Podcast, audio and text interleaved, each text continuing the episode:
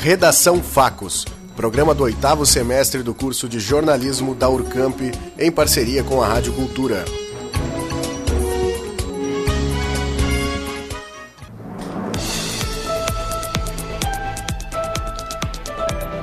Bagense é campeão brasileiro de karatê.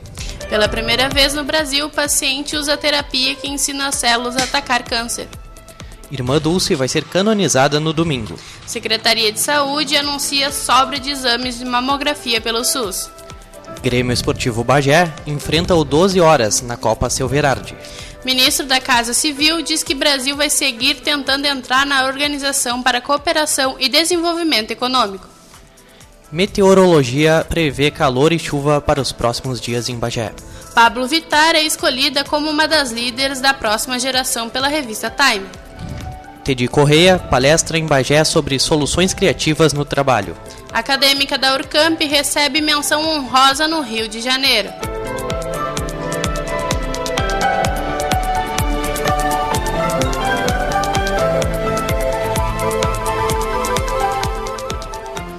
Boa tarde, hoje é sexta-feira, dia 11 de outubro de 2019, neste momento 18 horas e 16 minutos pelo horário de Brasília. Em Bagé, os tempos está como ontem, temos sol com a presença de algumas nuvens e a temperatura de 27 graus. A partir de agora, você acompanha as principais notícias. Mais uma vez, o bagense Sullivan Freitas, de 19 anos, alcançou o lugar mais alto do pódio de karatê em solo nacional. Ontem, em Uberlândia, Minas Gerais, o atleta sagrou-se campeão brasileiro pela categoria sub-21 até 60 quilos, com três lutas disputadas. Esta é a terceira vez que o karateca alcança a primeira posição. As outras duas foram em 2011 e 2018. Nesta sexta-feira, ele recebe a premiação e entrará novamente no tatame. Dessa vez, também tentará o título pela categoria sênior até 60 quilos. Atleta da Academia Sport Center, Sullivan tem como treinadora Paola Garcia. Pesquisadores da USP de Ribeirão Preto estão fazendo o primeiro teste brasileiro de uma terapia anticâncer inovadora. Ela modifica o DNA das células do próprio paciente para enfrentar a doença. A abordagem, conhecida pela sigla em inglês CAR-T, foi usada para um tratamento de um funcionário aposentado de 62 anos, morador de Belo Horizonte.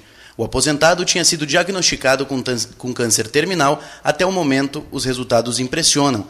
Todos os sintomas que marcam a doença sumiram. Os exames de sangue do paciente estão normais ele começou a ganhar peso. A primeira mulher brasileira a se tornar santa vai ser canonizada neste domingo.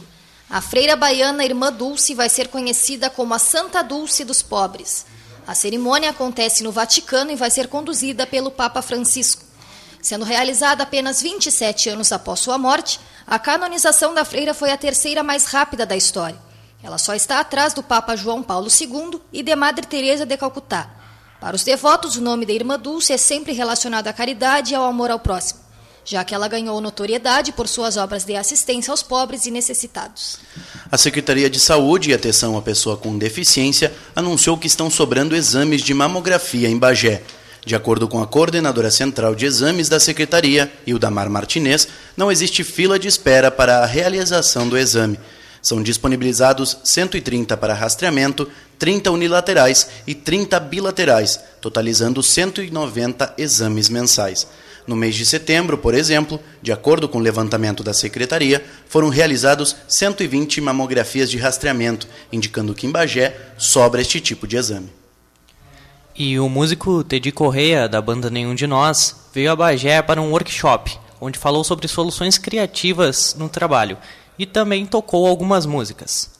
A reportagem é de Cristiane Ramires. Ontem aconteceu o Conexão CIERS. O evento é do programa de estágio do Centro de Integração Empresa Escola do Rio Grande do Sul. Nesta edição especial, patrocinada pelo Banrisul, veio a Bagé Tedi Correia, com o workshop Soluções Criativas. Aquela coisa que às vezes as pessoas ficam é, um pou, pouco motivadas para encarar uma tarefa, para encarar uma, uma ocupação, para encarar um, um emprego e tal, por achar que aquilo tem pouca perspectiva, o workshop ele te abre as portas. O workshop te faz ver qualquer tipo de função como de uma outra maneira muito mais estimulante, que a gente se engaja mais, que a gente participa mais. O músico acredita que o workshop estimula os jovens que estudam e trabalham a verem o seu desempenho de outra maneira. Ao invés de ficar só restrito à relação é, do estágio com a empresa e tal, ele convida o jovem a participar de outras coisas, promove experiências e vai além daquela coisa assim fria, sabe, do trabalho frio,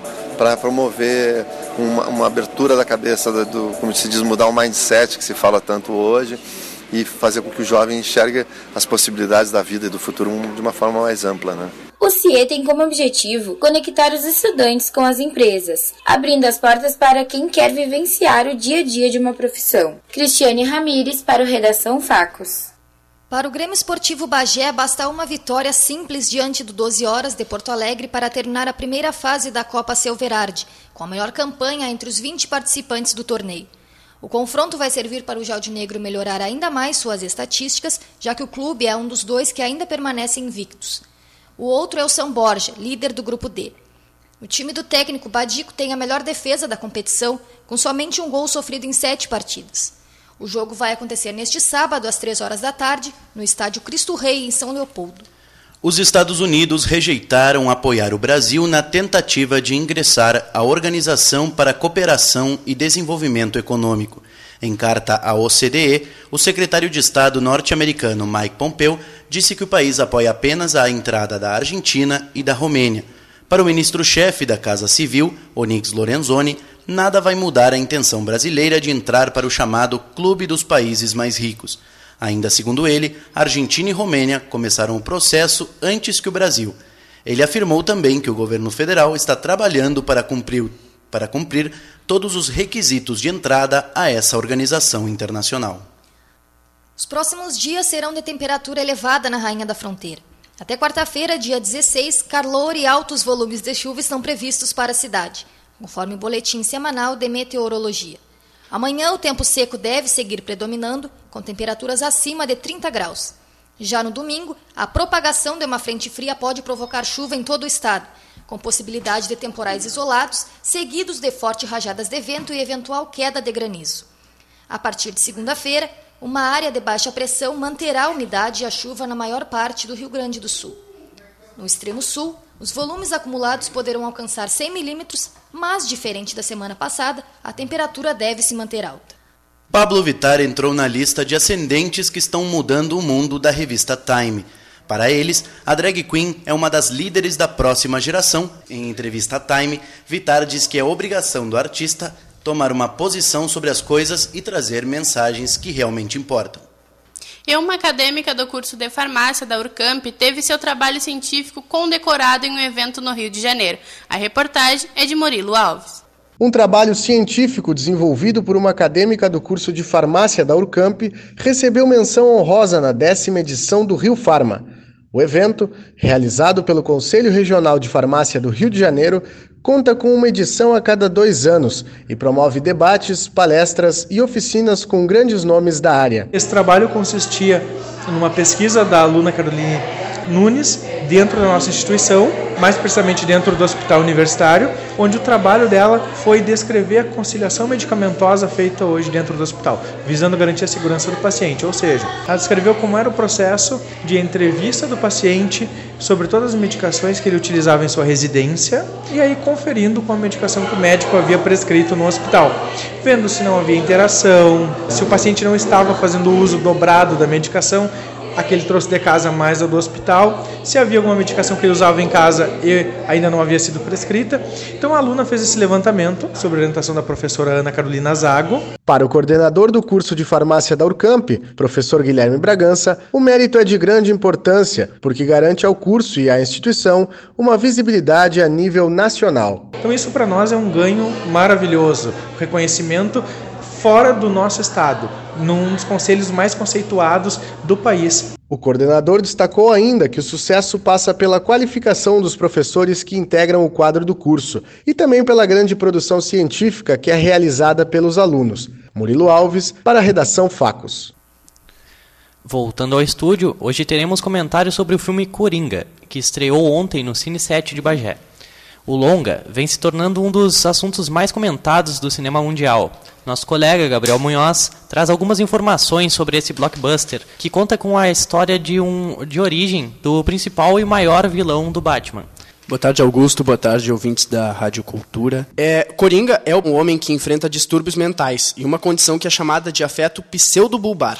ou labilidade emocional, onde o cérebro é afetado de uma maneira que as emoções se confundem, levando a pessoa a gargalhar e até mesmo em situações de tensão, raiva ou tristeza.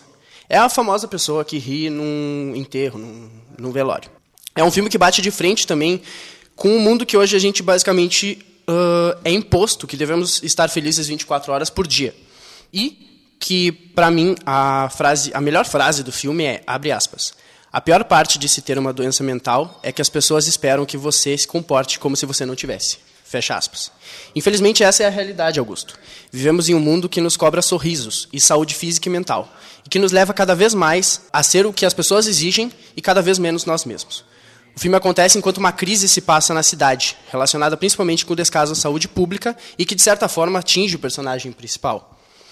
Como isso gera conflitos na cidade e o Batman ainda é uma criança durante o filme, isso faz com que o Coringa se construa. É muito preocupante a abordagem do início do filme, pois ela faz que você sinta comoção pelo vilão. E conforme vai passando longa, tu se sente incomodado por ter torcido por uma reviravolta. Essa semana, antes mesmo do filme estrear no, no Brasil, eu me deparei com diversas críticas, principalmente nos Estados Unidos, que foi um, um país que até teve cinemas censurando a exibição do longa pois uh, eles declaravam que o filme podia ser um gatilho, no sentido de justificar que a violência é cometida por alguém que já esteve no papel de vítima. Né? Uh, mesmo assim, eu acho que o filme é bastante necessário por uma questão que tanto discutimos hoje, que é a empatia. A dor do, do Arthur, que ao longo do filme acaba perdendo essa essência e se torna somente o Coringa, nos causa essa dor também. Nos faz questionar a maldade que nossas palavras e gestos uh, implicam em pessoas que a gente não sabe o que passaram ou irão passar. Então, Gabriel, e como foi a recepção e impacto que o filme teve aos bagenses na estreia? E quem ainda não assistiu, o que pode esperar do longa? Bom, Jéssica, eu falei com algumas pessoas na noite de ontem, ao longo do dia de hoje, e muitas me relataram que esse filme trouxe para elas um cuidado especial com o próximo. É como eu disse antes, a questão da empatia, ela é muito bem abordada nesse filme. E tu sai da sessão com um peso na garganta. E muitas pessoas também comentaram que a melhor forma de reverter uma história dessas jamais é a violência e justamente o contrário, é a empatia. Então as pessoas saíram do filme com uh, criticando as reações do personagem, que de agredido acabou se tornando agressor.